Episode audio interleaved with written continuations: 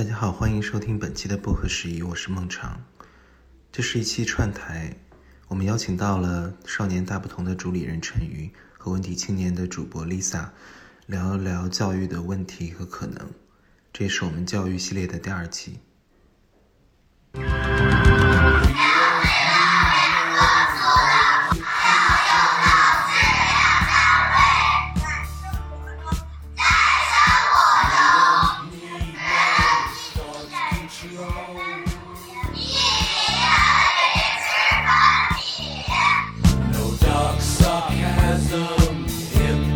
所有孩子的问题都是家长的问题。学历不代表一个家长的格局和眼界，就有一些很高学历的家长，其实他还是唯分数论、唯金钱论，他觉得这个价值观是不可撼动的。但是如果一个孩子他没有闲暇时间的话，其实他是脱离了这个时代所提供给他的所有这一切的资源的。如果一个家庭爸爸妈妈只是说我孩子有问题，他没有意识到自己的问题所在的话，这个家庭很难被治疗。是不是要跳脱到现在的教育的体系里边，真正意义上还是一个家长的格局和心态？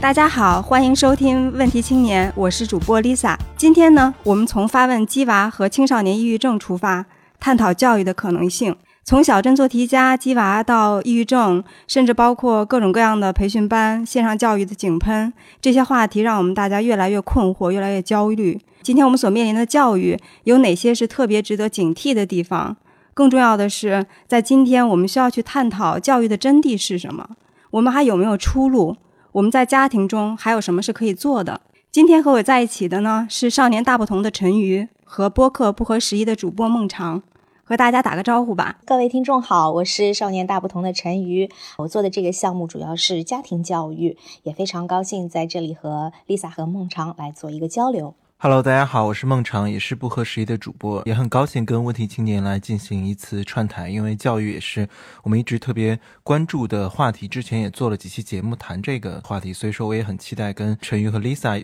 对这个话题有进一步的讨论。嗯，谢谢大家。今天的这个录制呢是在 Zoom 上进行的，我们三个人在三个不同的空间。我虽然是远程，但是我刚才听到陈瑜的声音特别好听，哎。哎呦，谢谢啊，谢谢谢谢。我今天有点咳嗽，我还想，哎，反正你们会剪吧。我们闲话少说了啊，说到教育的这件事情，其实，在今天，一方面呢，就是大家对于青年人，包括青少年的这抑郁症，其实非常非常关注。然后，另外一方面呢，其实我们从去年开始，关于教育的内卷，其实讨论就非常多。鸡娃其实也成为了大家现在一开始听到觉得这么陌生、很奇怪的一个词。现在其实也是更加为大家所知道，不论家里有没有一个娃。其实说到鸡娃呢，我觉得它倒不是一个特别新的现象，虽然这种用词是比较新的哈，因为它让我想到我们小的时候就是那种望子成龙的这种说法，再到前些年的这个虎妈虎爸的这个说法。就是从来都没有像今天这样，鸡娃其实它形成了一套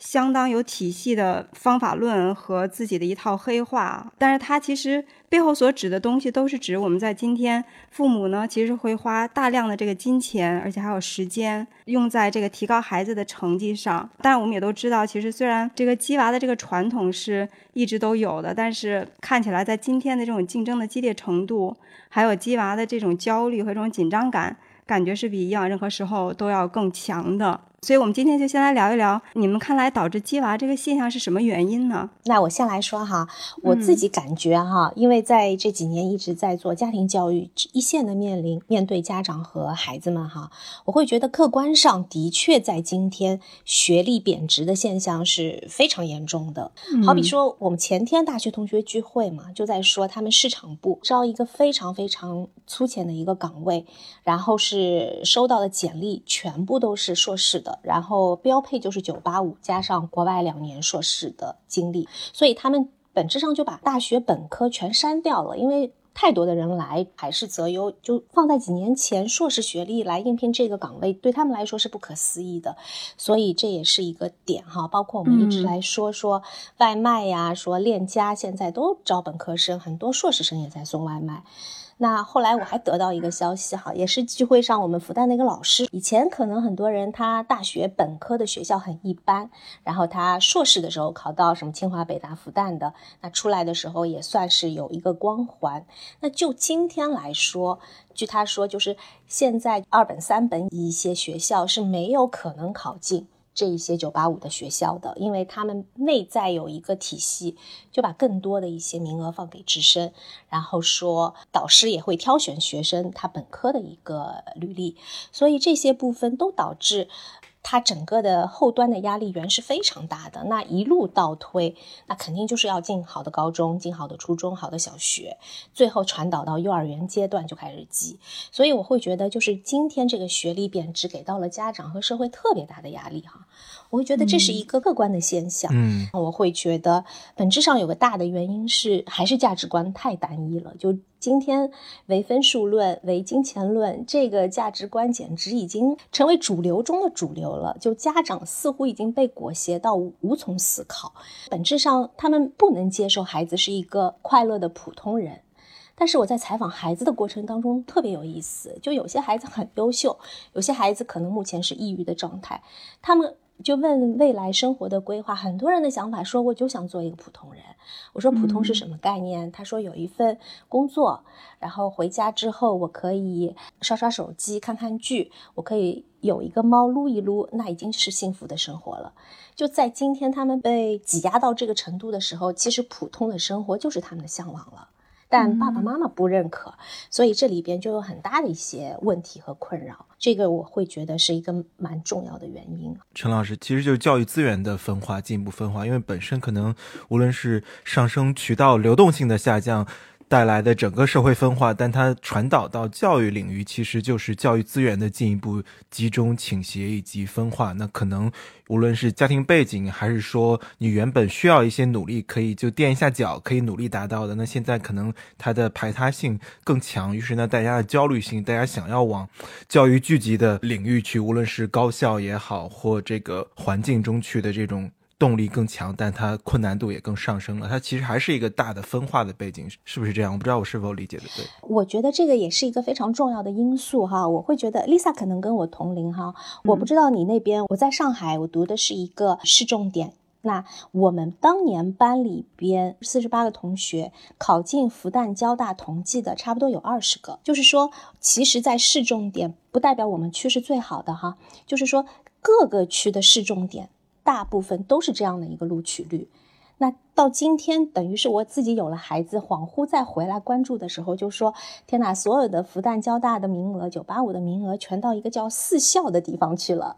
就一个区里边的一个不在四校范围内的市重点中学，能考进九八五是极难了。所以我会觉得，哎呀，这个是我当时没想到的，以及说我我好像是听说北京有叫六小强，他们北清的名额也是大包大揽的，所以就是这样的一个很畸形的一个资源分配，只使得现在的家长就只能往这些学校钻。但当年的话，可能大家比较从容的是，比如说上海吧，一个城市有十几二十所的市重点，那这个市重点去考这些好学校的概率是很高的，所以我会觉得是怎么导致。现在的资源这么高度集中，哈，这一块我倒还真心没有再去研究过。这个可能是教育政策一路的发展到今天的，但现实是让家长们觉得只有去尖端的学校才是未来最重要的出路。我正好看到几个数据跟这个是相关的，就是在二零二零年呢，北京的高中毕业生，因为大家都会觉得北京的毕业生应该考北清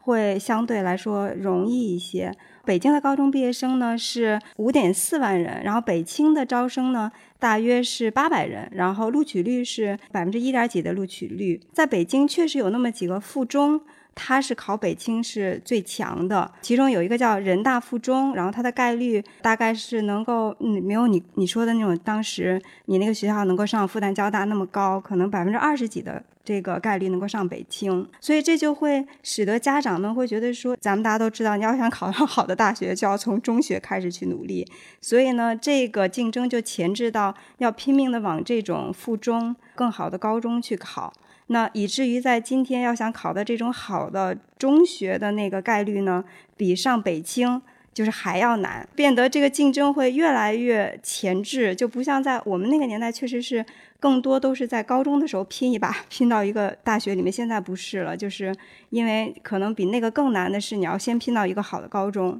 还想补充一个数据，就是前面陈宇讲到的学历的贬值哈，因为就是两千年的时候有一百多万人的这个大学毕业生，但是二零二零年的时候有八百多万人的。大学毕业生，这也可以解释，就是硕士为什么在今天会这么多。现在考硕士的人真的在高校里头是非常大的一个比例。对我，因为自己是复旦国际政治系的，当时我记得特别清楚，就是我们系的前五名是可以直升。研究生的，我当时也是可以直升的，但我们前五名全部放弃了，因为我们会觉得在社会上已经有很好的实习，可以找到很好的工作，我们不再觉得必须需要这个硕士学历才能够加持我们，所以这个跟今天已经发生很大的变化了。我感觉那个年代去读硕士的，因为我也是读硕士，我感觉我们是一些不太就是所谓的很上进的，想尽早进入社会去开始工作的人。但现在不是，现在是为了找到更好的工作，所以要提前很早就要去准备考研。对，好像就是刚才陈瑜说的，的确是你在找工作的时候，有时候你可能是个挺优秀的人，但是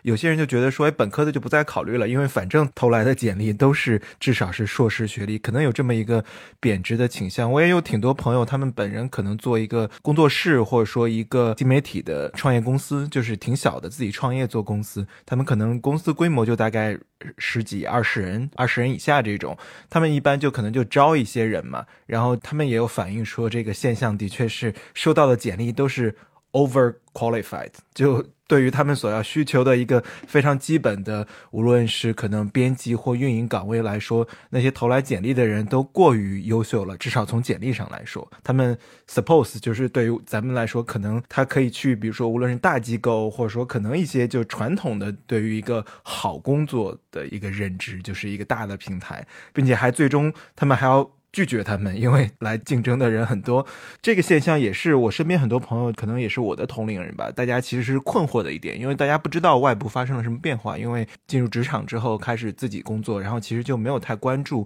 比自己更年轻五六七八岁这些年轻人，他们其实面临着一个什么样的职场，其实不是很清楚，因为你不再在那个序列。里面了，所以说大家都是表达一种困惑，就不知道说，哎，过去这些年发生了什么变化？我还是会觉得刚才 Lisa 说的，就是硕士的人数、毕业人数、博士的毕业人数这几年的扩招。巨量的投放到市场上，形成了供需的失衡。我觉得这个是一个比较大的关键。我想说，我之前有一个非常困惑的一个点，就是说，因为我们刚才讲到这个鸡娃的这个现象嘛，我之前会觉得说，哎，确实，比如说在作为一个高中生来说，如果家境不是特别好的情况之下，一个高考这样的一个途径，虽然有很多问题，但仍然是他阶层跃迁的那么一点点可能性哈，所以仍然是要很拼搏的去争取。但是我特别不理解的是，有一些。我觉得在今天，他们家境已经还不错的一些家庭，然后特别花时间、金钱，然后对孩子要求非常的高，所谓的也进入到这个鸡娃的这个行列当中，而且还是鸡娃当中的领军人物。我之前不太理解这样的一种现象，他们还有这么多的恐惧吗？或者是阶层跃升的这样的一些担忧吗？后来我看了有一些书中的那个描述，他有说，其实在一个社会中，收入的不平等和教育回报的这两个因素。会让这家长特别紧张孩子的那个教育，还有就是说，就有一本书叫《出身不平等的选拔与精英的自我复制》，然后他那个作者呢是研究了美国的一些特别顶级的一些行业的那个招聘哈，然后他就发现，就是看起来是平等的机会，实际上是有很大的不平等的，就是一个人也想在这样的这种招聘当中能够脱颖而出，基本上他的家庭是需要有富裕的父母，而且呢，这个父母还是非常负责的。消息灵通的。然后一贯都支持有力的，帮他获取各种各样的学习的资源呀，然后给他很多的一些参与啊、讨论呀、帮助呀，他才能够在这样的一个主流的一个职场上获得这个成功。这个也是保住他们所谓的精英的一个自我复制。所以我觉得这个其实还是解释了我的一部分那个困惑的。我这里觉得，就我自己采访孩子的经验里边，我会觉得逼孩子或者控制孩子比较猛的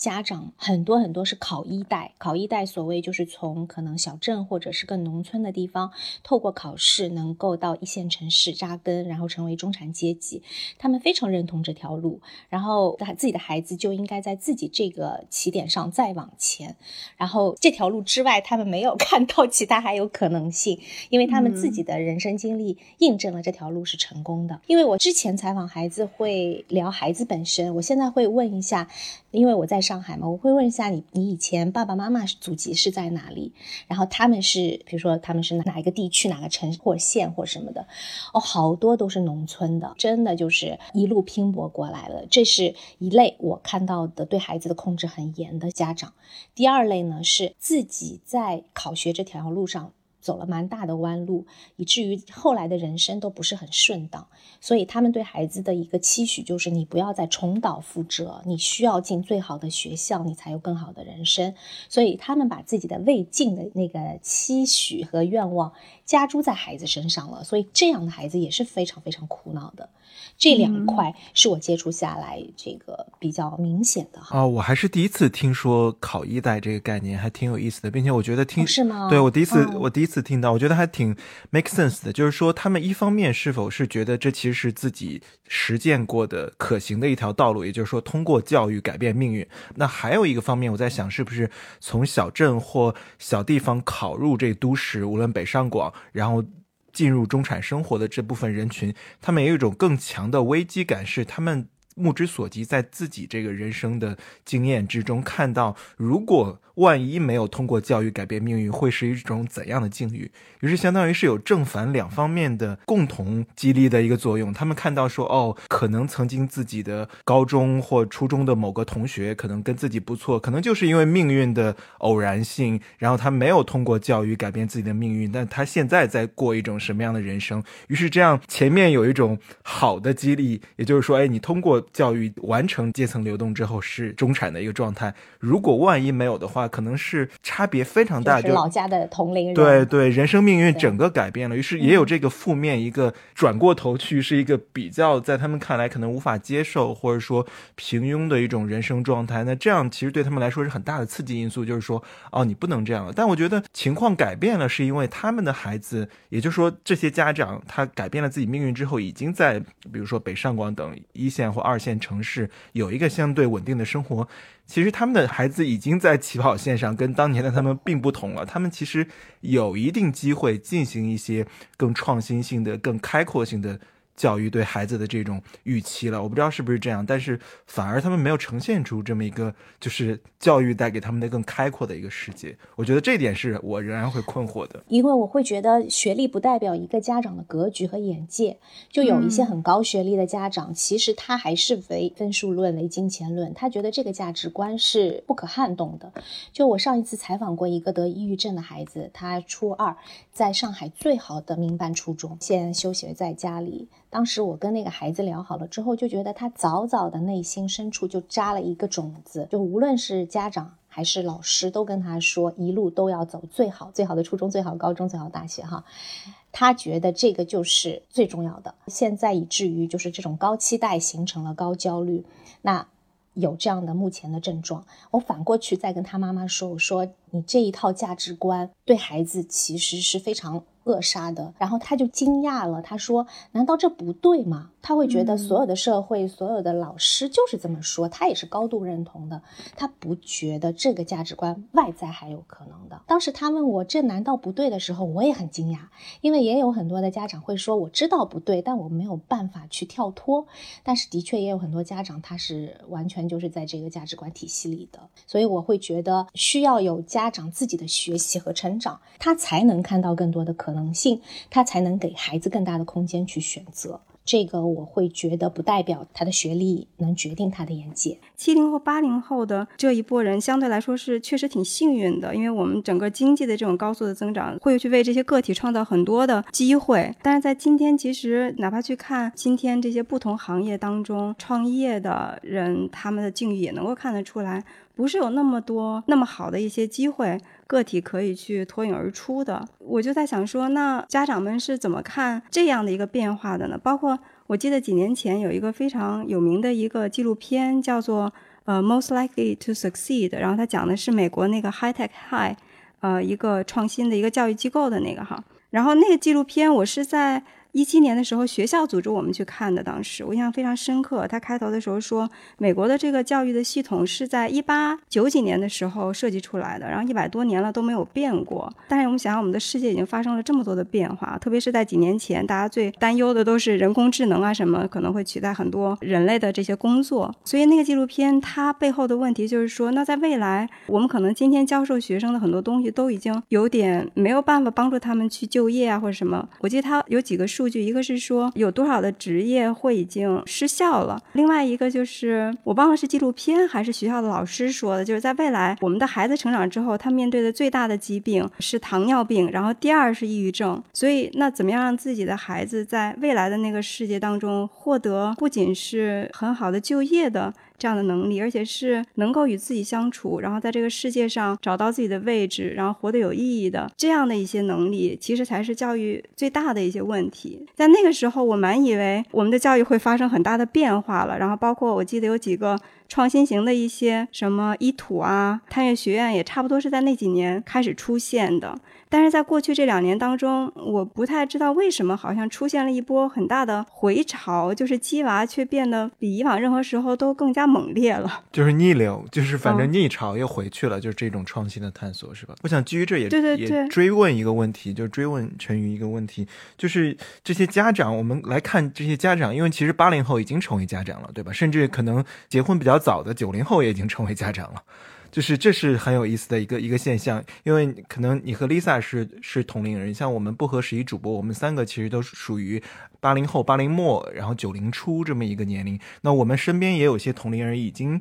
有了小孩，那我们三个是属于还未婚未育的一个一个状态。但其实你看，观察身边同龄人的状态，就让人挺，或者说现在已经有出现很多年轻人说不敢结婚，也不敢要小孩，是因为你看那个整个图景就展开的，你结了婚、拥有小孩之后的那个图景，那个焦虑的状况是非常恐怖的。所以说，我想问的一个问题就是说，不同代际的家长是否会呈现出对教育的态度的？同，我可能跟孟成差十岁哈，我会觉得我不知道差十岁有没有这个差异。就我的同龄人，我会觉得我在受教育的过程当中，我们的父母基本上不太参与我们的学习本身。就是说，他不会是那么强力的参与啊，他可能就给你默默单词、签个字或什么的，他不需要去给你找教育资源，他不需要去帮助你找各种的培训和教科书。就是他一来，可能那个时候没有那么多的供应，我们那个时候没有，根本就没有什么学而思，英语也只有个新概念，就没有市场本身就没有。我们当时就觉得补课只有差生才会去补。只有成绩不太好的小孩儿，他会去找老师补一下。那绝大部分的孩子其实就是自己学习嘛。那家长其实没有太多可以卷入的可能性。这个是我当时我们这一代求学的过程。我举个例子，如果以前我们在一辆车里边，我们小孩子是坐在学习这件事情的主驾位置上的话，那爸爸妈妈可能就是坐在后排。但今天的话，我觉得大部分的情况是，如果小孩还有资格坐在主驾的话，那家长一定是在副驾的位置上，一定是在跟你一起看方向，一起在琢磨。那有一些更控制型的家长，可能索性那个位置就是家长的，主驾的位置就是家长，那孩子只是在完成他的规划和和计划。这个我觉得有非常明显的代际差异，就是越往后越八零九，控制力越强，对，控制力越强，因为他们可能本身对于这个学习的参与度。度很高，还有一个市场供应的这些教育资源，也让他们觉得我可以去抓取来辅助孩子，所以这里边的主体不一不太一样。嗯，是不是他们也更自信了？因为他们本身获取的信息完全不同于五零后、六零后父母，但他们本身也通过教育获得了某种成就。这背后是不是也有他们获得了更多的信息？就七零后、八零后父母，他们本身通过这条路径证明了他的这个实践的可行性以及可成功性。可复制性。那同一方面呢，他们其实获取了更多的信息，他们走过这条路，做过这些事情，而不像五零后，包括六零后父母，可能他们在孩子进入到社会之后。由于包括这个社会巨大的变迁带来了新的信息，他们其实没有太多的判断力和话语权，于是因此他们就在帮助孩子进行无论是教育或职场的决策中就失语了。于是孩子反而获得了某种自己探索、自己闯荡了一点点自由，但是反而是更加接受过比较完整的教育。七零后、八零后、九零后父母，他们知道。一切是怎么回事，于是反而对孩子的这种要求和主宰性更强。与此同时，有一种说法，我不知道你们二位是否认同，说七零后父母的控制力是最强的，是因为他们其实是。可能是在这个改革开放之后成长起来，或者说受益于改革开放一整套红利、市场经济这一套之后最强的一代人，或者说第一代人，因此他们对于这个叙事的认同性更强，于是也其实对孩子有更多要求。包括现在其实出现的大量的围绕鸡娃产生的很多讨论，他们认为都来自于七零后或八零后初的，就七零后以及八零后初的这些父母。我不知道这个说法是不是准确，就是目前这些话语中的这些。焦虑的来源，因为可能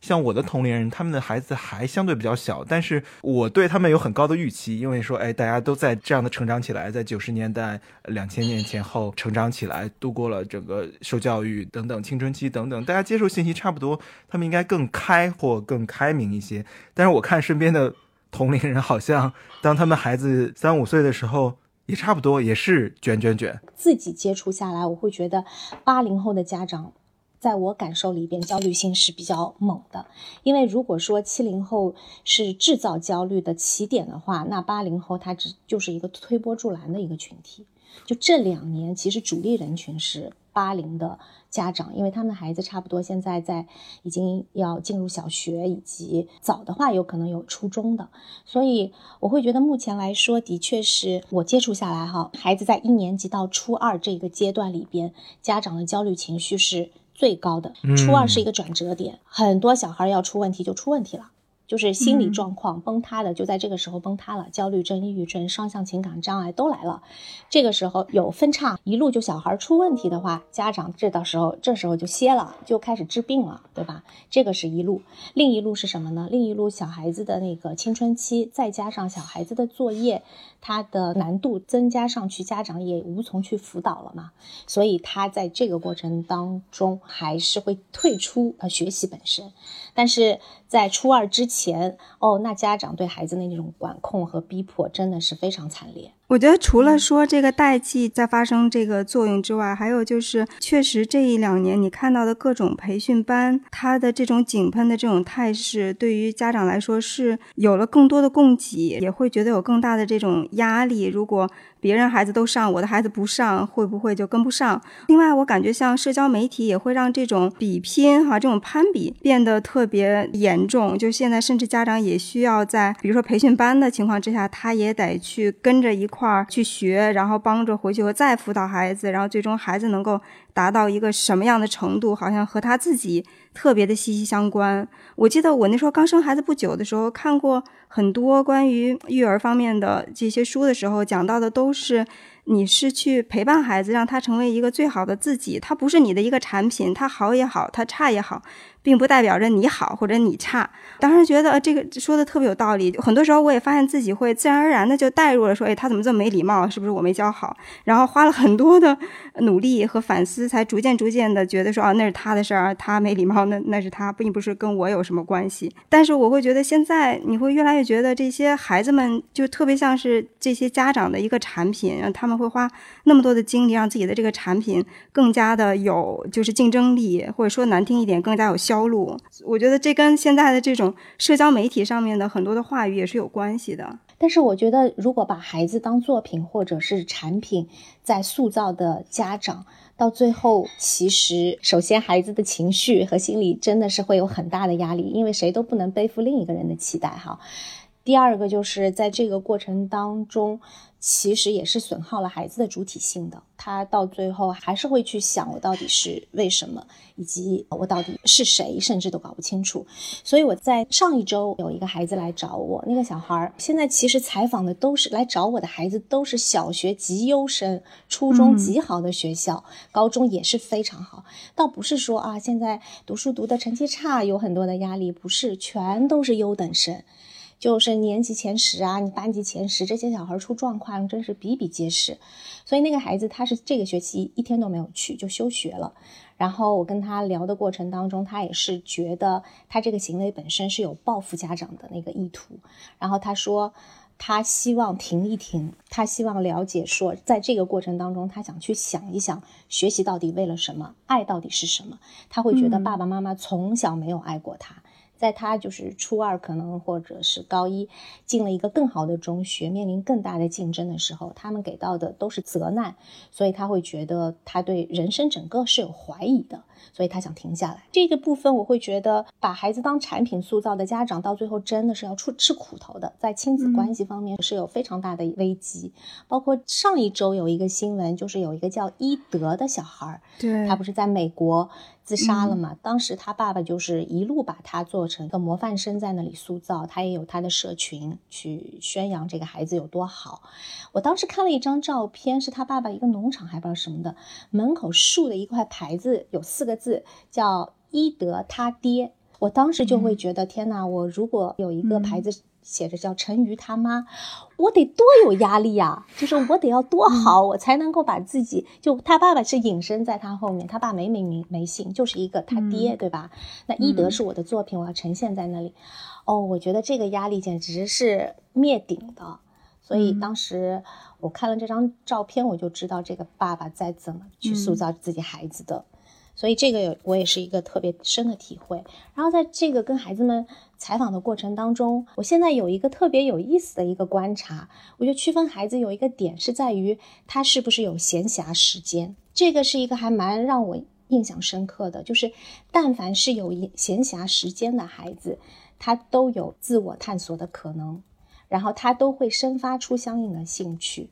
但是如果所有的时间表被填满的孩子的话，哇，那真的是到了临考之前，高三填志愿什么的，完全不知道，就是不知道要要读什么，以及说你问他你兴趣是什么，也没有兴趣。他说我小时候还参加一个画画班，但是到今天你问我兴趣，我什么都没有。所以这也是一个非常惨的一个状态，而且大部分被激的孩子其实都是在这个状态里边。那我也采访过有闲暇时间的孩子，我印象比较深的哈，有一个初二的女生，她也没有什么补课，然后她有非常强的一个兴趣是在生物上面，所以看了巨多的 BBC 的那种纪录片，有一些要看三次四次，然后呢还喜欢去看那个尸检报告，然后跟我探讨说是如何透过尸斑去看这个人到底是。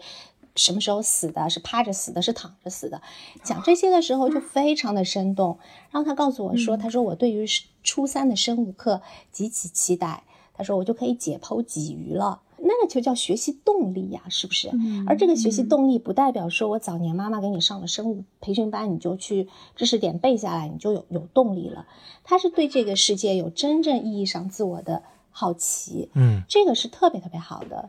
然后还采访一个男生也很有意思，他是什么呢？他是打游戏，打游戏打到后来呢，他会自我感受是说，我对于怎么去把游戏打好这件事情的乐趣，打超过。通关的乐趣，所以他最后就在 B 站上面做 UP 主，就做那种视频，就告诉大家怎么把游戏给打好。在这个过程当中，他就也是一个小小的火了的小 UP 主，然后也找到了自己的团队，然后还接到了广告，又把这些钱全部分给团队。前两天他告诉我说说啊，那个 B 站现在新开发了一个什么什么的应用，然后邀请了两位 UP 主去那里做一些体验和反馈，他是。两个里边的一个，他特别兴奋，就说啊，这个觉得自己已经在参与这个社会的进程当中了。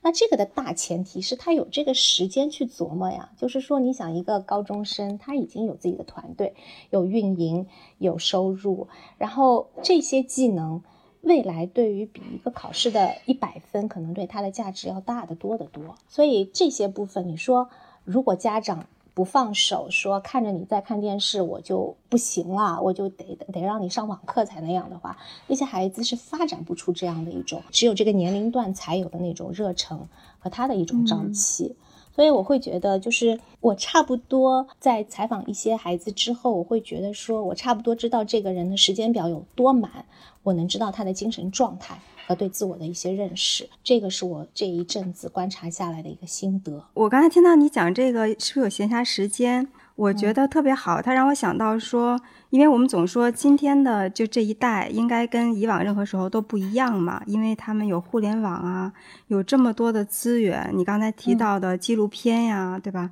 我有的时候看到一些纪录片，我都会觉得，哎，确实比我们小的时候学那些东西要友善的多，讲的东西有意思的多。但是如果一个孩子他没有闲暇时间的话，其实他是脱离了这个时代所提供给他的所有这一切的资源的。对啊，我觉得这也太可惜了，因为对这个学校的教育，哎，就像刚才我说到的那个。这个学期开始休学在家的孩子，他就说，其实学校的知识点，拿物理举例子，一个月这些知识点其实都讲完了，那剩余的几个月在干嘛呢？是教你做题，就是怎么把嗯题目做对。其实我们一直在训练如何去制造标准答案，这个部分其实真的是谁都不乐意去这样学习的嘛。但是反过来，我看到的那些有闲暇时间的孩子是非常善于利用互联网的。就是嗯他们可能已经参与到成人的知识付费的里边，包括像什么得到里边的一些课，他们也都会听，然后他们也会获取很多的一些知识，是在于公开课以及他们感兴趣的一些书籍，而且也完全跳脱到现在的这些书本知识之外。包括我上次采访一个小孩，他特别喜欢佛学呀，然后包括认知科学这些，他们都其实是在涉猎的。那嗯我自己觉得比较好的状台是什么？你给到孩子空间，让他们去探索，有更多的见识，然后对于这些学科知识进行降维打击。就是我刚才举例那个生物特别喜欢的孩子，他也喜欢地理嘛。他说那个也是因为看纪录片，他说他在他们学校地理永远是年级第一，他在这一块也给了他极端的自信。就是因为他已经知道的知识是完全是覆盖到所有知识点的，而且是自我学习的，嗯所以再来考这种应试考试是没有问题的。然后包括我有一个老师，他是教孩子们写小说，他就说，如果一个孩子都能写两万字的小说，那些会写小说的孩子，然后掌握一些套路以后，再来写八百字的作文，就是降维打击，就绝对是没有问题的。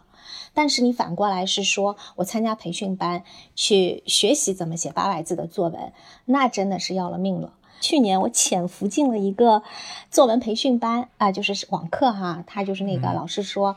多少钱？九块九，然后先进去以后来上。我也是出于好奇嘛，我想看看他们到底是怎么教套路的，呃，怎么教作文的。然后那个老师据说是名师，然后也有众多多少多少万的粉丝，上过多少小孩的课，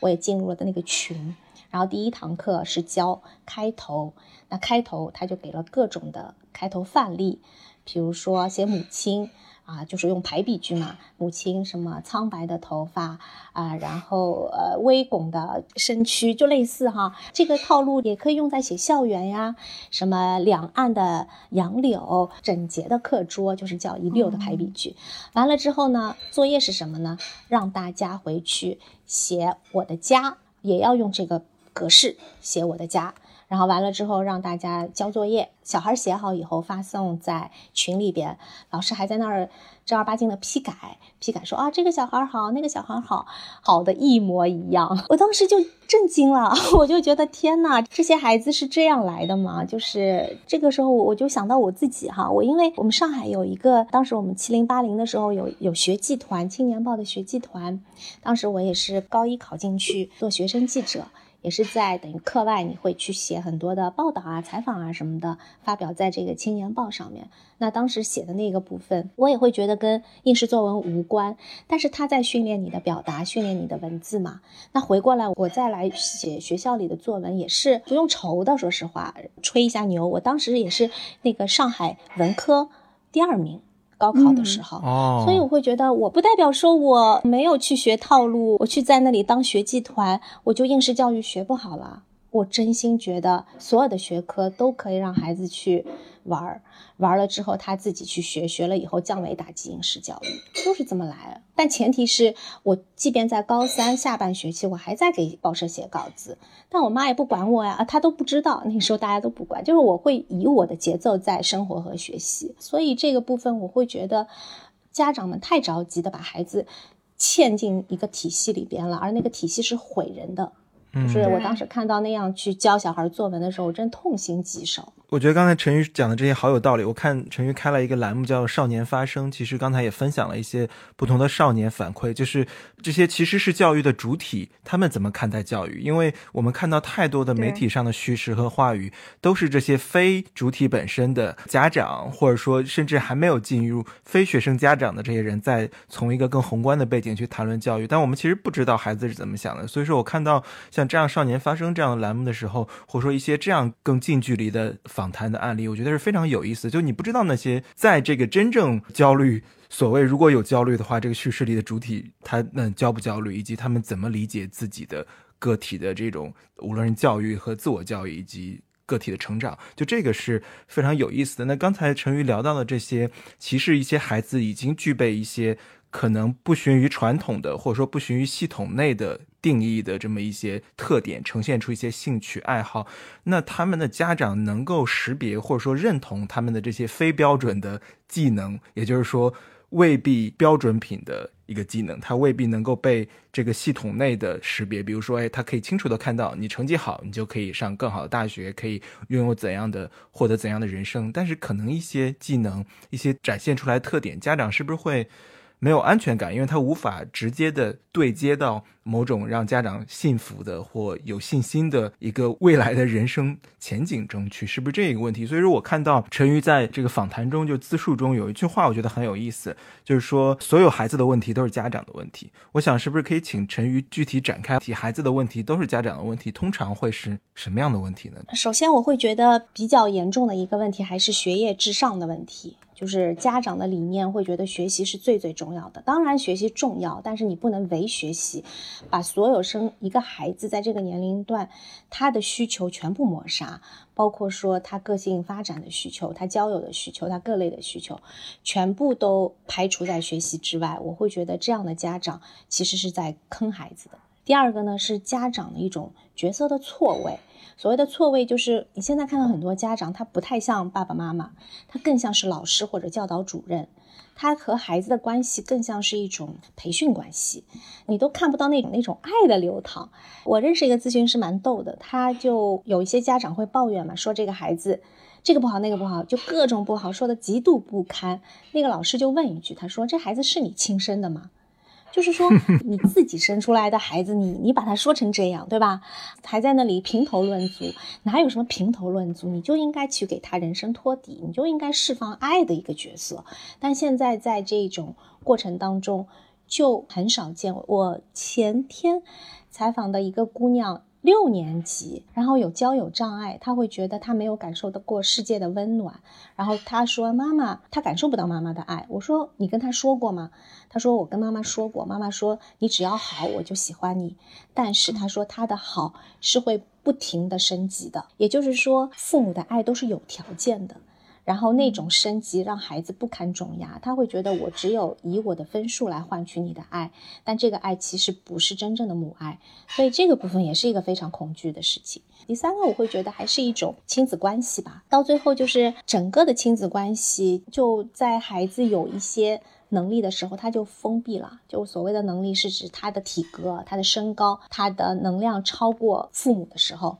他就把自己给锁起来了。他和父母可以做到不沟通，有一些孩子甚至于就开始锁门。我还采访过孩子，就说妈妈要进我房间，如果你擅自进来，你需要给我三百块钱。当所有的所有的一切都被这样去运行的话，这个家庭其实是没有爱的，没有温暖的。反过来，我就觉得说，如果以我是家长的角度来说，我会更关注孩子，其实是两点，一个是情绪。情绪就是说，当孩子情绪是好的话，他做什么事情都是好的，他学习也是 OK 的，他交友也是快乐的，他自我去成长也是有动力的。情绪特别重要，所以这个是一个点。第二个，我会关注的是我和孩子的关系，我和孩子关系是不是还有流动？你只有关系建立起来，你才能够去所谓的影响或者是陪伴他。当那些孩子把关系给切断的话，我就是家长鸡飞狗跳了，就觉得我已经束手无策了。所以我会觉得，在孩子成长过程当中，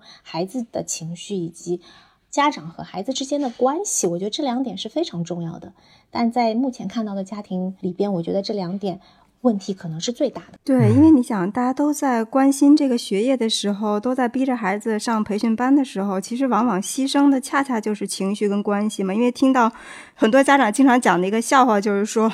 比如说自从要看着孩子写作业，对吧？这个母女关系就彻底的就崩盘了。之类的，就是往往是在牺牲这个情绪和关系，目的是为了让他的学业可以更好，在短期。是的，所以我还有一个感受，我现在就觉得这些家长呀，就说不听了，就是你告诉他理道理是什么样，正着说，哎是不行的。就像 Lisa 开播前跟我说，哎，很多家长会觉得你说的这个好那个好，这个对那个对，大家就会觉得你站着说话不腰疼哈，有这样的一个情况。我现在反过来会跟家长打引号的恐吓，我就会跟他说啊，以我的观察啊，你现在这样下去以后，孩子可能在什么时候发生什么事情，这一招还比较有用。他们看着边上的孩子，一个个有一些恶性事件轻生呐，包括哎呦好多孩子自残，我采访过自残的孩子，也都是急优生，就已经痛苦不堪，需要用身体的那种疼痛来掩盖掉。心里的疼痛，你说读个书读成这样，反正我就觉得放到我们读书三十多年前，那真是匪夷所思。我身边没有一个孩子是这样的。哦，说到这里，我想起一个点哈，跟情绪有关。我们当年情绪好，可能不在于说学习轻松之外，哈，还有一个重要的点是今天孩子没有的，是同伴的游戏。我我小时候会觉得每天放学不就是跟同学们在弄堂里玩吗？就捉迷藏，到天黑，我妈追着打，跑来跑去，各种玩儿，玩到天黑了，然后各回各家，各吃各饭的那种，对吧？然后第二天，就我们的那些娱乐的需求、游戏的需求、同伴交往的需求是被充分满足的。所以我对于童年的那个印象就是成天在弄堂里奔来奔去。但今天的孩子，他的童年回忆可能就是在各个。培训班赶集的路上，当他们没有这样的一种游戏和同伴关系的话，他整个就是一个非常原子化的一个个人奋斗的状态，这种是很脆弱的。我采访那些孩子的时候，我会问说，他可能学习动力非常不足，我会问他你在学校有没有好朋友？就如果还有好朋友或者有些兄弟的话，他不至于休学。就他还会有一些挂念，或者是跟那个人去聊一聊，自己还会有所开心和愉悦。但如果他说学校里没有好朋友，谁都没有办法交心，这个孩子是很容易脱离学校的。这个是一个非常重要的点，而且家长是没有意识到，家长就觉得我得要战胜其他人，但是其实这种战胜使得孩子在童年和青少年时期是没有伙伴关系的，这是非常非常的危险。嗯，哦，都是一个竞争关系，对吧？都是一个竞争。说你看谁谁谁家都去上什么班了，谁谁谁家的口语英文口语说的这么好，那你还处于什么水平？我也听到身边的朋友，就可能比我大几岁朋友和同龄朋友对自己的小孩这么说。这种比较的话语，其实在上两代父母中，就比如说五零后、六零后父母中是经常用这种就是横向的比较来进行一种棍棒式教育法。但我非常惊讶的看到，在更充分信息中成长起来的家长，并没有什么进步。对，而且除了家长。这种说隔壁家的小明这个情况是亘古不变的哈，但是我觉得现在教育体系里边会有一些更恶毒的做法，就比如说有一些学校就按照每次考试的排名来排座位，你就。第一名坐一排一坐，然后顺着走，走那种蛇字形，走完了最后一名就坐最后一排的末座，这个是非常伤害孩子自尊的。而且他每天进这个学校的时候，就觉得那是一个战场，对吧？它不是一个学校和教室，因为你每天就在想着我是不是可以挪上去，我后来又又下来了，我肯定又不开心。我说到的情绪，就那个情绪，就是你坐在第一排的一排一座也是紧张的，你怕被替代掉；坐在最后一排，你也是。非常的低自尊的，你会觉得我是一个失败者，所以这种是毁人的教育。还有一些操作是我我知道的，就是他把全班的名字挂在墙上，然后考试之前呢，你在这几个表上面去签一个名字，是说你这一次考试要超过谁，这也是非常恐怖的。就所有的，我也听说所有的学，所有的同学在你眼里就是对手，对吧？那是很难有友情的。我当时记得。还是那个我之前采访那个抑郁症的孩子，也是说他之前有一个好朋友，但有一度那个好朋友的成绩比他好，然后老师就说了一句话，说现在啊，某某某已经超过某某某了，就是超过这个孩子了。说这个孩子现在已经不行了。他说老师说这个话的时候，他去看了一眼那个好朋友，他说那个好朋友脸上露出了得意的微笑。至此，他就讨厌他了，他就不再跟他成为朋友。更关键的是，他对友谊这件事情是不信任的，他会觉得所有的人到最后其实都是虚假的。当我们成绩。被反超的时候就没有朋友了，所以他不觉得有交朋友的必要性。这样的孩子要休学之后复学是很难的。其实家长又不太了解哈，就是忽视了孩子的情感需求，好可怕。刚才陈宇讲的时候，我想到这是我的一个补充，想到一点特别，我觉得还挺感慨的，就是说，因为说八零后家长其实是最焦虑的一代嘛，我就想到我我有时候经常跟朋友聊天会聊到说，哎，我们曾经其实这代人，包括可能近几年来吧。不知道具体是可能近七八年来，可能媒体上才有更多的关于原生家庭的讨论，那也感觉是。终于，一些人进入成年生活之后，开始反思自己的原生家庭给自己带来的影响，或者说很大意义上是创伤吧。很多人都在反思这个。那这些往往来自于成年人。我就在想说，其实当我们无论是七零后、八零后、九零后在进行原生家庭反思的时候，其实有一点非常重要的，就是说，当我们成了父母，我们就是孩子的原生家庭。大家有没有信心，或者说有没有那么一种把握，说自己创造的这个原生家庭对于孩子来说就是健康的？就是现代的呢，我觉得这是值得反思的一点。那我想问一个问题，就是说，我觉得 Lisa 和陈瑜都可以聊一下，你们两个从你们两个角度来说，看到这些教育现象，再回到你们自身的这种教育实践来说，你们跟孩子沟通中，你们觉得探索出哪些可能的一些 alternatives，就是说来回应或者说避开这些大家都在卷卷卷和焦虑的这个氛围，就怎么样才能抵达一种新的？可能性，因为你们其实分别在北京和上海嘛，那这两个城市的教育现象被探讨的最多，也是卷的最狠。好，我先回应一下刚才前面那个原生家庭的那件事情，因为这也是我还挺。纳闷的一件事情就是，现在八零后、九零后其实对于原生家庭的反思看起来是非常多的，好像更加明白了自己成长的这个历程，然后也知道原生家庭的重要。我不明白的就是，在今天这些鸡娃的家长是经过了这个原生家庭的这些反思和有这个觉知的吗？还是说完全不一样的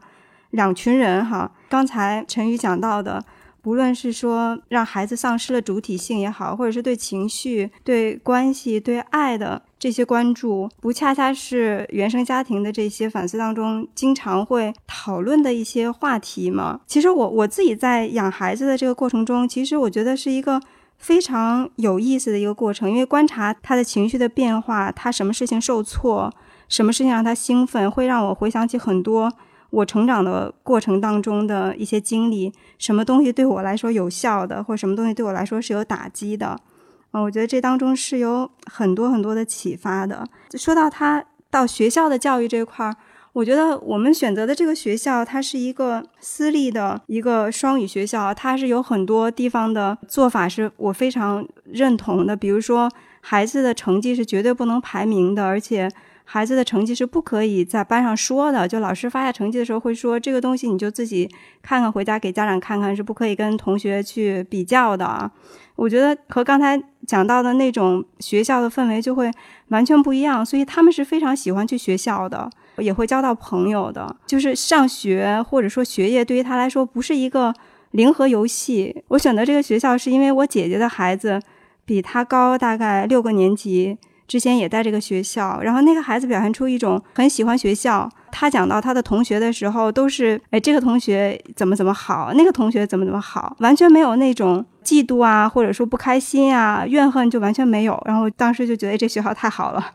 还有就是说到那个闲暇，闲暇这个地方，我觉得在今天可能和我们小的时候相比比较困难的一点，一个是。我们确实生活方式是非常原子化的。你像小的时候你说到那种弄堂的那个情况，在今天非常难以去实现。另外一方面，你说孩子不太会交朋友吧？我是在孩子嗯上了学之后，我跟扎普卡有的时候会反思说，哎，我们自己会交朋友吗？我们有的时候自己也挺原子化的，比如说周末不太 social，不太愿意出去，然后。喜欢自己待在家里干一些自己喜欢的事情，然后我们开始意识到说，哎，这好像不太好，这不是一个好的榜样，就是你应该跟这个更多的一些朋友有一些联络，然后建立这样的一些机会。但是我确实觉得在今天这样的环境是越发难了，因为对于家长来说也很忙，然后距离也很远，建立这样的一些机会其实是需要。有意识的去创造这个机会的。另外一个困难就是，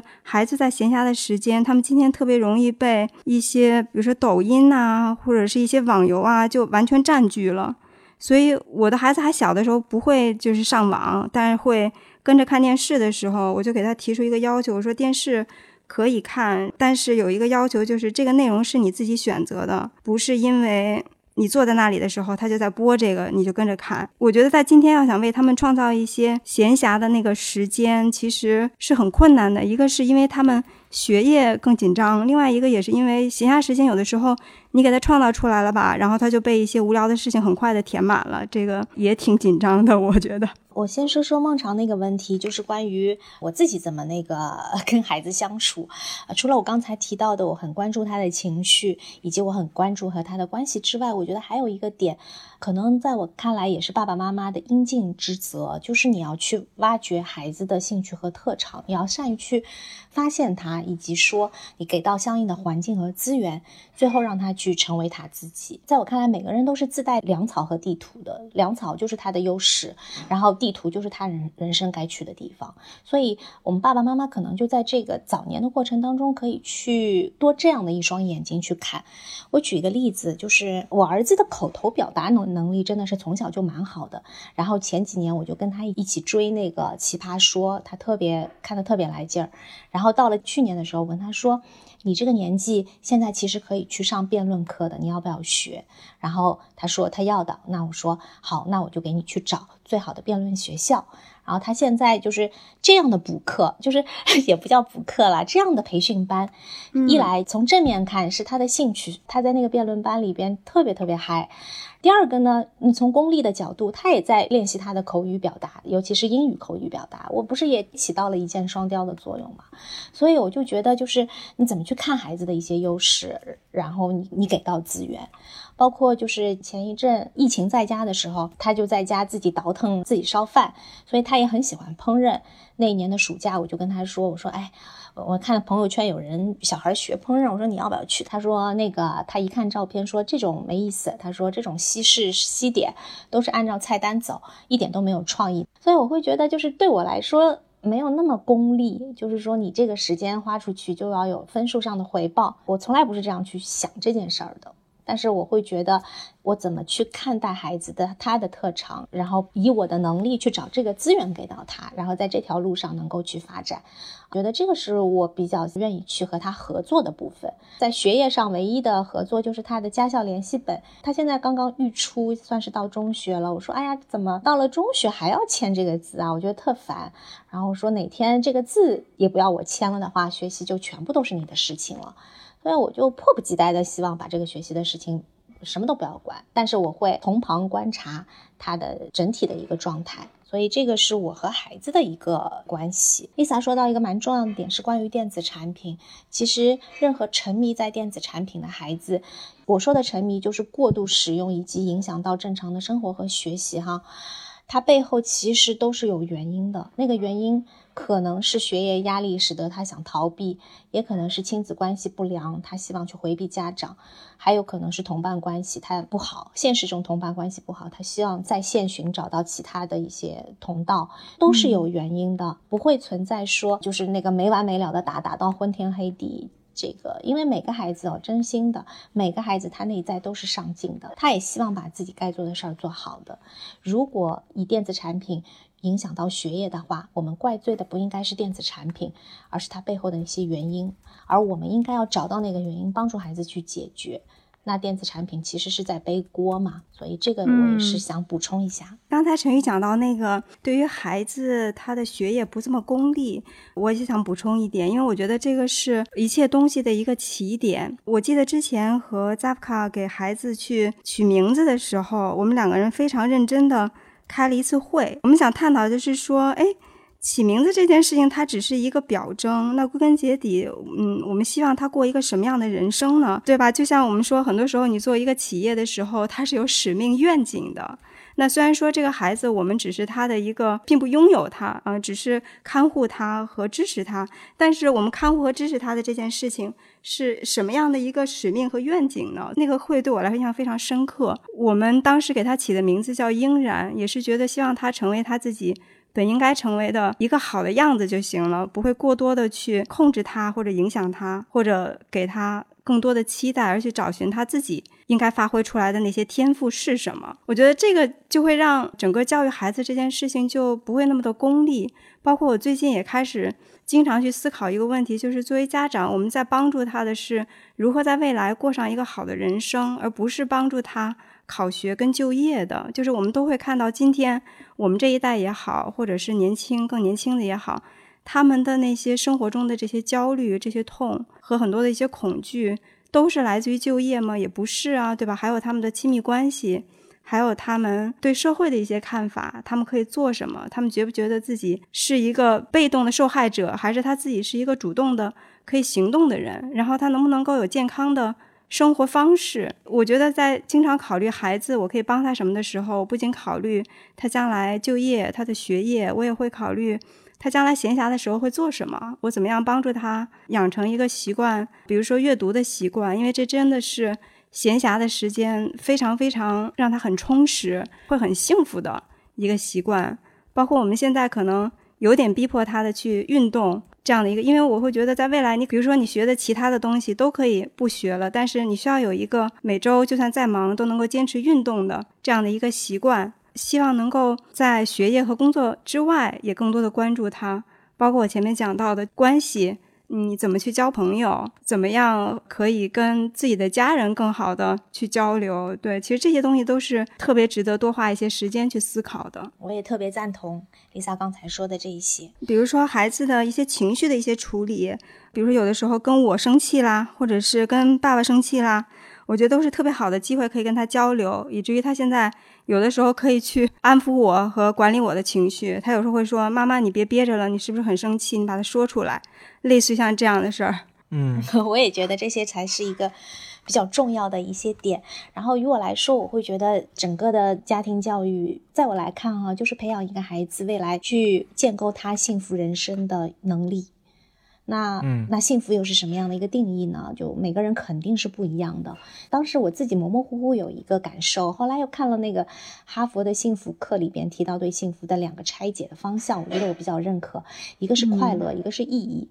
所谓的快乐，就是你整个的状态是愉悦的，有幸福感的，就是是一种这样的体验的状态哈。第二个意义就是说，它可能对自我实现、对社会的回报、你和他人的一种共建、对这个世界的推动，也是有意义层面的东西的。那有很多的物质的享受，可能能能带来短暂的快乐，它不代表具有意义。对不对？所以我会觉得，如果说初心的话，我觉得每个家长都要去找寻一下自己，你要去到的彼岸是什么地方，把这件事想明白了，再来推导我今天做的这一些事情是不是在点上。我觉得刚才两位都说的很好，我在想，其实很多时候我们都在强调幸福嘛，因为但是幸福其实是一件很复杂，它是一件很主观的事情，所以说其实不如强调幸福感。就当人们感受到幸福，其实就已经很重要了。否则的话，幸福是一个需要又需要量化衡量的东西。其实人们能够感受到幸福是一种特别幸福的事情。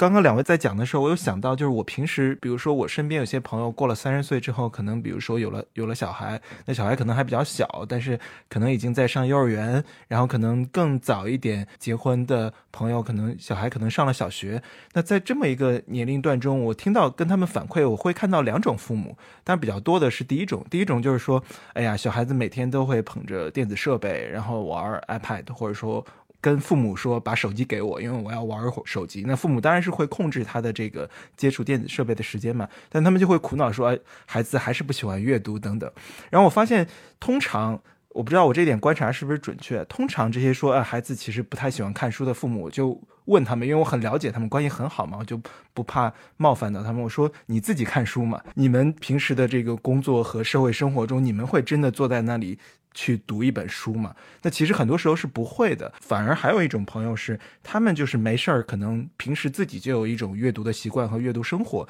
那他其实小孩在可能两三岁开始就在地上爬爬爬，就在他们旁边捧一本绘本在读，就相当于整个家庭在共同进行一种阅读生活。我想这种里面，这其实牵涉到一个我一直以来很困惑的问题，就是说，很多时候我们现在聊到关于教育的焦虑，其实都是要对教育进行采购。也就是说，我无法在跟孩子的共同的相处中。对他进行更好的一种教育，于是我要去市场上挑选最优质的教育资源。那这时候往往昂贵，那一昂贵，家长的焦虑就出来说：我怎么来支付这个？无论是学区房，还是说各种各样的培训兴趣班这些东西。那很多时候也有人提倡一种自然的教育法，就是说我前一段时间去大理，然后跟一个当地的一个幼儿园校长，他们也提倡是一种新式的一种教育。他就说到说，其实跟陈瑜在这种自述中讲到的很像，就是他说你好了，娃就好。了，他说娃不需要教育，因为孩子是自然的后果，就是只要你父母好了，孩子就好了。那其实提倡这么一种陪伴型的自然的教育，但我在想说，就联系我刚才说的这种家长自己的阅读生活或文化生活的这种，是不是它本身带有一种文化的区隔在？就可能很多父母就没有这个闲暇，也没有这个精力，说自己进行某种自我提升、自我是流动的成长的自我教育、自我学习的这样一种状态和。无论是职场还是生活的一种场景，他就说：“哦，我就九九六上班打工，然后很努力的去争夺和竞争自己在社会中的一个资源和位置。”那对于孩子的话，你就自己。本身已经停止自我学习和自我成长了，怎么可能再跟孩子进行成长呢？这牵扯到之前 Lisa 跟我介绍这个陈瑜的时候，我注意到陈瑜之前说，其实很多时候一开始关注到的是成人的自我教育和自我成长，然后后来才关注到说小孩的这么一个孩子的这种教育。那我想问的是，是不是真正孩子的这种根本的好的？更开阔的或面向未来的一种教育的可能，其实是家长要持续的进行自我学习和自我教育，或者说这样一种教育可能吗？就成年人的自我教育，我觉得这个话题我还挺感兴趣的。我觉得成年人的自我教育不是可能是必须，就是这一代的家长的确一定要有自己的自我成长和自我学习的这样的一个能力。我在这一溜采访孩子的过程当中，最后忍不住采访了一个家长，因为我没有采访家长。我就是希望透过少年发声，去让家长了解孩子嘛。但有一个孩子发生了非常翻天覆地的变化，就是他在小学的时候就非常的调皮，皮大王。按他的话说，就是全班所有的人他都打过了，然后学习也极差，然后不做作业。那个时候他妈妈整个就是隔三差五要被学校老师叫去谈话的那一种。那他妈回来之后就用衣架子打他。我问他打的频率，他说一星期两三次吧。这个就是他的一个小学。然后到了中学阶段的时候，他和母亲的关系变好了。他说他母亲看了一些书不打他了，然后他也就开始自己去发展自己。然后他是用听的方式听了非常多。多的历史的那些那些课，以及自己也看了一些书，所以他也是历史知识完全超纲。后来演变成他初二的时候，他们班上的历史课是老师讲一节，他讲一节。然后老师可能讲的跟考纲有关，他可能就可以扯出去。那也是因为这个学校也比较开明哈。他这么去说整个历程的时候，我会觉得他妈妈身上一定发生了巨大的变化。所以我又去采访这个妈妈。这个妈妈的学历其实只有初中，她之前是柜台营业员。那说起来学历真的是不高。但是他就觉得，在他孩子四五年级的时候，他打也打到底，打的也实在没用的时候，走投无路的时候，他会觉得好像应该是有问题的，所以他就后来就去来学习课程，包括了后来他来学习我们少年大不同平台上陈默老师的课程，又看了很多的书，自己去领悟到说他的问题在于他早年也是农村的，然后家里比较重男轻女，然后学习的机会给了弟弟，给了。其他人他没有了，所以他初中就开始来出社会，所以他对他的儿子是有未满足的期待的。那这个期待加之这个学校给到他的压力，使得他很难和孩子进行非常良好的那种关系的建设。所以当他意识到说四五年级孩子提出他不想去上学的时候，他觉得自己要改变。经过这样的一些学习之后，他知道了自己的问题，同时他也认可了孩子面临的问题。后来他就变成说，他愿意和孩子站在一边去解决问题，而不是和老师和问题站在一边去打击孩子。所以他初中的时候依然在最初的时候会被老师去叫过去谈话，但后来就越来越少。这是他的原话，我用作标题了。他就说：“我终于学会了不卑不亢的和老师沟通。有时候老师给到的压力，家长直接传导是危险的，就是你要做一个缓冲。”甚至你要做一些辨析，因为老师对孩子的指责不一定每次都是正确的。所以，当他做了这样的一个孩子的伙伴，让他和他一起去面对问题的时候，孩子就就发生了翻天覆地的变化。所以，我会觉得这个跟学历没有关系。有一些博士妈妈轴的不行。然后上一次我们搞一个线下的课程，有一百人，当时我们课程的一个主题是针对孩子厌学的。所以没有学习动力，那这些孩子理论上都有这样的一些状况嘛？事先做了一个家长的问题收集表，让我非常惊讶的是，基本上全是本科以上没有问题哈，研究生的比例占到了百分之四十，也就是说这一代高知的家长的孩子，其实。可能真的要比那个初中毕业的那个妈妈的孩子要不幸的多，所以我还是会觉得那个妈妈她的姿态是愿意改变的，我愿意成长的。她的孩子在她改变以后就发生了明显的变化。但是如果一个家庭爸爸妈妈只是说我孩子有问题，他没有意识到自己的问题所在的话，这个家庭很难被治疗。所以这个也是我想说的补充的一个点。嗯。我觉得非常有意思的状况，其实教育一个挺重要的一个目的，就是帮助一个人可以去做到刚才陈瑜说的辨析，辨析一些真伪，辨析什么东西是重要的，然后可以停下来去想一想，我们的这个教育的系统，其实过去这些年里头变化不是那么大的，所以今天的很多的家长，就是我觉得确实跟学历不是最直接相关的，通过。在自己的这种应试教育上面获得了成功，但是并不代表我们就获得了反思的能力、辨析的能力，反而其实是需要很多的学习跟成长的。如果我们就认为自己的这一套是对的，教育孩子，我觉得如果好的话，也就是说孩子配合了，但是最好的情况就是他们会成为下一代不会停下来思考、不会太多的去辨析、去反思的。如果不好的话，那可能就更早的时候就厌学，或者就走到其他的这个方向上去了。这其实也恰恰是我觉得我们这个整个社会对于教育的一个最大的一个谬误。对，我觉得丽萨说的特别对的是什么呢？就是很多的家长在鸡娃、在逼孩子的时候，孩子会说一句话：说我觉得我爸爸妈妈不幸福，就是说他会觉得他们本身工作上也没有怎么样。耀眼的成就，然后他们夫妻关系不好不和，成天吵架。他说他当时也是硕士博士，学历很高啊，他也叫我走这一条路啊。那 OK，到最后在四十岁的时候，我就成为了他们吗？好有意思的这个，我觉得孩子的洞察好棒。其实很多时候就是成年人无法解决自己生活或自己理顺自己生命中的很多问题，很多就是内心的沟壑。你无论是觉得自己可能有某些遗憾，无论或者说职场中有某种不顺利，或者说在社会上感受到极大的竞争压力，一种失去自身现有生活方式或生活状状态的焦虑，然后就把这些所有的这些东西会传导到孩子身上。我觉得孩子的洞察太精准了，他会。看到说哦，我成为你们这个样子。如果我三十多岁、四十多岁的时候成为你们的那样子，那未必是我想要的一种人生。如果成人就意味着这个的话，对吧？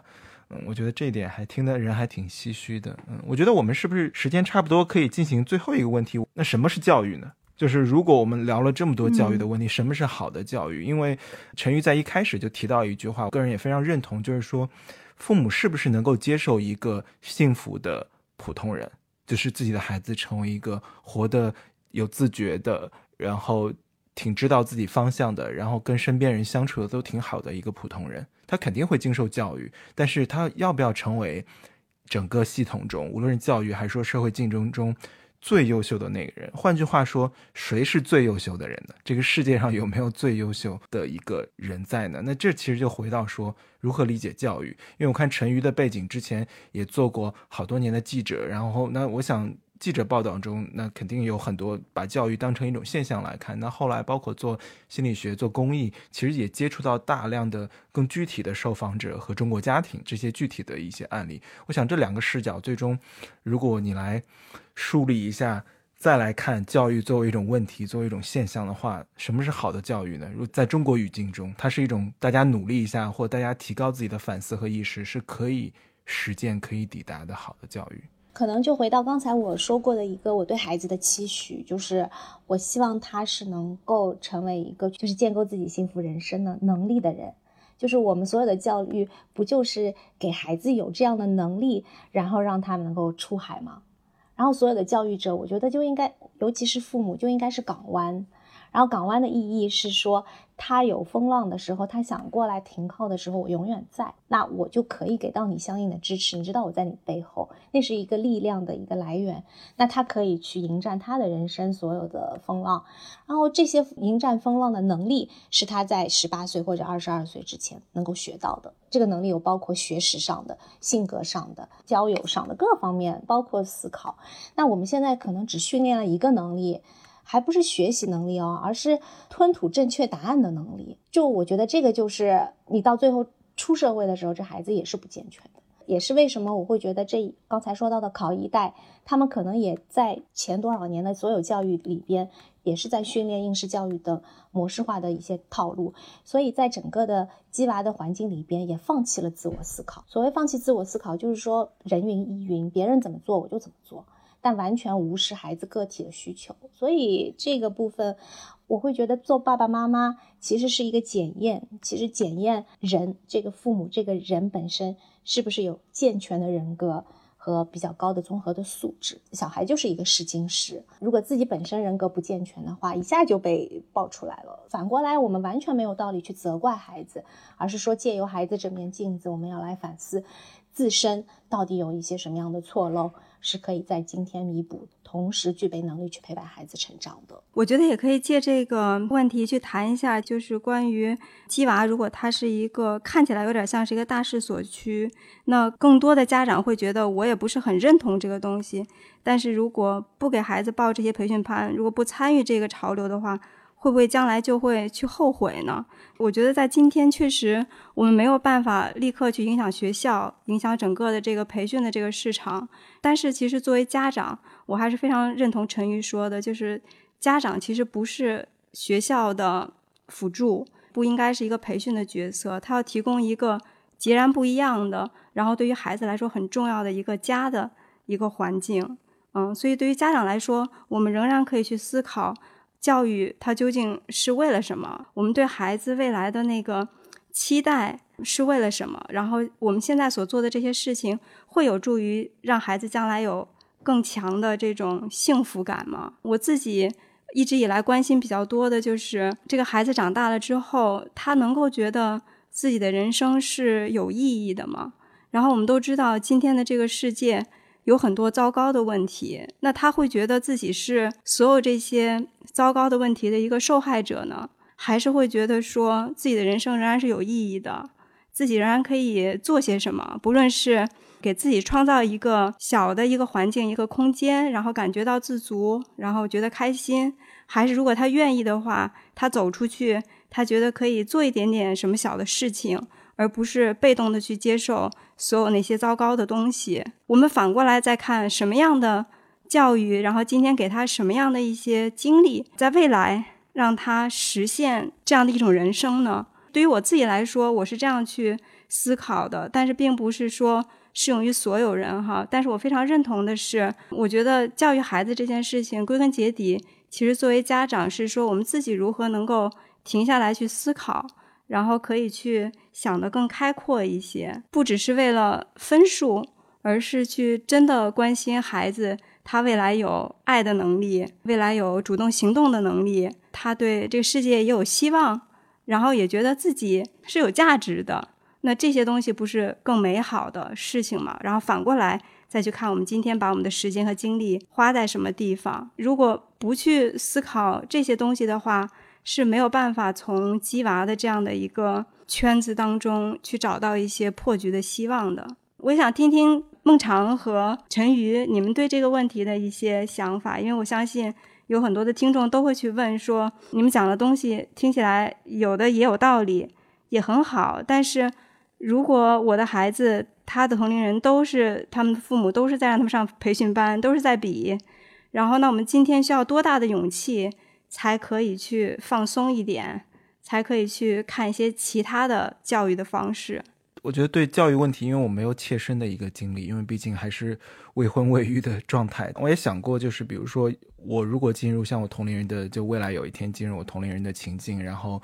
有了小孩或进入这个教育情境的话，我想更多的还是说，我首先对包括咱们今天整个聊的就这套教育的系统的深深的不信任感。就我觉得这种不信任感是。非常深入和深刻的，也就是说，我不会产生怀疑，说我们现在教育中出现的很多焦虑和乱象是走偏了，是异化了，它异化了何为教育这个命题。先说，我先否定实然的状态，再来看应然。教育应该是什么？比如说，回到教育的本源，让人成为他自己，让人成为人。那成为这个角度来说，我对于自身跟孩子的相处，其实陈瑜刚才也聊到，跟孩子的这种互动关系和共同学习、共同成长，这个是有信心的。或者说，我可能对于未来自己跟伴侣之间、跟孩子的这个相处是有高度的信心的。我想，这个信心是抵抗焦虑非常重要的一点。就是说，你能把整个这个系统想明白，于是想明白之后，你不会再焦虑，说自己在这个系系统中，或自己的小孩在这个系统中有什么处于一个什么样的位置，或是不是比别人强？因为可能比别人强这个意识形态、这个思维方式都是被异化的。都是被毒化的。那从这个角度去出发的话，我想首先就是父母对自己有没有信心，也就是说你有没有信心，在一种不被这一套东西裹挟的一种建立一种新的东西。这种在这种新的东西中，可能你的小孩不会是这个系统中被系统辨识出来最优秀的，或者说最出色的，社会化程度最高的那个。但是这件事情重要吗？我想所有的家长都应该问自己这个问题。就孩子成为最优秀的那个，这件事情重要吗？他真正对孩子重要，还是说对你自身的感受重要呢？我觉得可能家长要反思这一点。我我从我自身来说，是首先跳出系统，就要打破系统的这一套东西。因为打破这一套东西，真正靠的其实不是意志力，不是说啊你要努力克服，呃压抑自己某种天性去与之对抗，而是你真正的认识到系统是不对的。那你为什么或这套教育理念是不对的？那你为什么还要对之趋之若鹜呢？你还要追求一种你明明不认同他，觉得他不够好的一种理念和未来呢？我想对于我来说，对抗焦虑是靠的是这个。但是我知道，让每个人都摆脱这个系统的束缚，从观念上是很难的。所以说，我觉得陈瑜刚才说的有一点，我觉得是很对。教育的问题本质上是人的问题，那怎么解决人的问题呢？这其实是我的一个留下的一个困惑吧。我不知道一个。为所有人准备的一个答案是什么？或者说，可能教育这件事情就没有答案？我是觉得，在现在这个体体系里边，是一个金字塔的体系，只有尖端的可能百分之一或者千分之一，我不知道有多少一个数据哈，就是那种天赋真正好的孩子，他们才是相对比较从容的。也就是说，那些要么就是那种各种各种比赛，就是天赋异禀的小孩。他们就是能够大跨度的超越其他的同龄人那些小孩，他是有相相应的自信和从容的去应对这个学业的。然后哪怕是这个金字塔前百分之五那些孩子，就是在拼着命的啊，这么说吧，就是那个什么人造牛娃和对牛娃跟对啊，还有个自然牛娃，对 对，真的就是天赋好的孩子是好的，但凡是人工牛到呃人工激出来的牛娃都是不快乐的。就是他那种，那种被剥夺感，以及那种对未来会掉落的恐惧感是如影随形的。那好了，那再接下来金字塔下面的呢，可能也就是跟着这一趟列车。在拼命奔波的人，结果可能大家也无非去到一个跟自己分数相对应的学校，这个时候反倒说我全副的力气放在学业这件事情上，这个孩子变得毫无特长。你的分数又不比别人高，你又没有自己的特长，这才是真正的竞争场上的失败者。那好了，我觉得家长们为何不另辟蹊径？哈，你真的是说我能够。很好的评估孩子在学业上的能力到底是处于什么位置。好，我接纳这个水平，同时我说我要把孩子特长培养到让他具备这样的自信。因为现在这样的一套体系，孩子会丧失的是两个，一个是学习的兴趣，一个是学习的自信。而学习成为唯一指标的时候，他丧失的是对自己整个人的自信。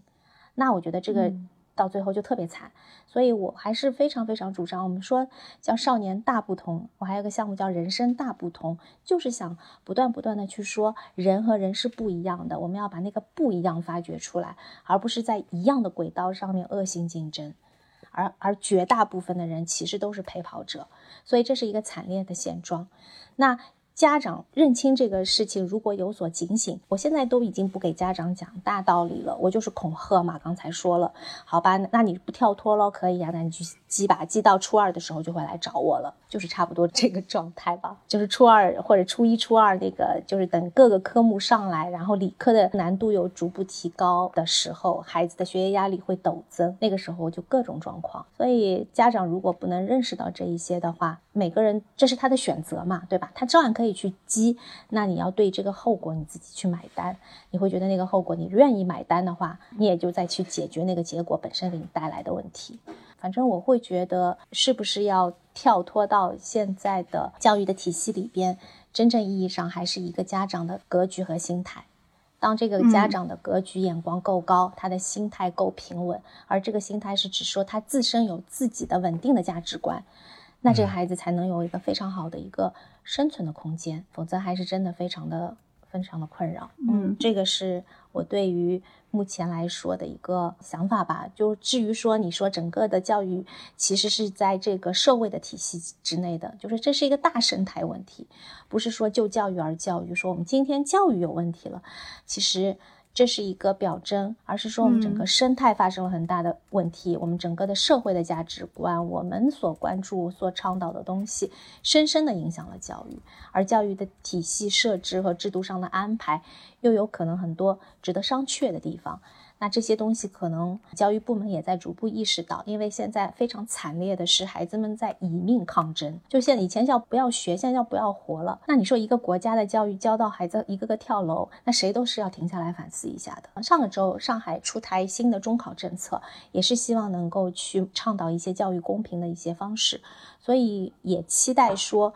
真正意义上能够从上至下的有有很好的。教育制度的一些规范和优化，使得家长和孩子们有更大的空间去呼吸，这也是我对教育本身的一个期待吧。等于你刚才讲到，教育实际上是一个表征，我觉得这说的特别好，因为它是有背后更多的一些问题的一个表现。呃，孟尝刚才说到。他如果有孩子的话，你想去呃突破这个系统，不被这个系统所裹挟，所以这我觉得跟你刚才讲到的表征两个之间也很好的呼应起来了。因为其实我也觉得，当你讲到突破这个系统的时候，我会想到对于家长这一代来说，对吧？还包括我们所处的这个消费主义的系统，它让我们自己有了越来越难以被满足的一些欲望，然后也愈发的恐惧，然后也担心自己。孩子的一些掉落，那这些东西又会影响到对于孩子的这些期待，包括前面孟常讲到的，就是更多的用采购的这些手段，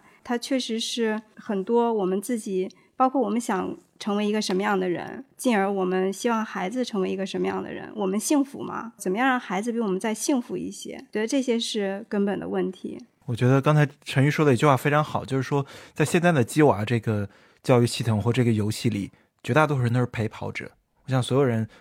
不只是从自己对孩子的爱或自身的